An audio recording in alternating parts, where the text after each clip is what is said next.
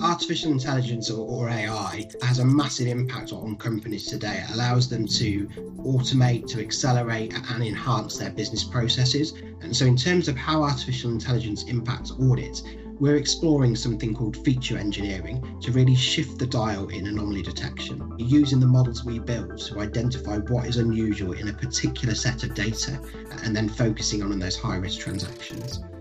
Another example is cybersecurity and AI. AI is a powerful tool for identifying vulnerabilities, threats, and attacks in cyberspace.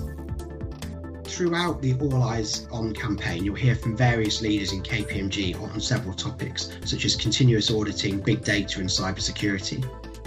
AI has a strong correlation with all of these topics.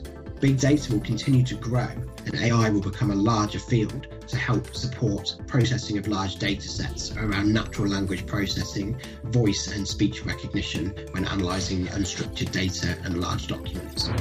I've always said that technology like artificial intelligence will never completely replace people, but actually supplementing and empowering auditors to do their job would be really, really valuable.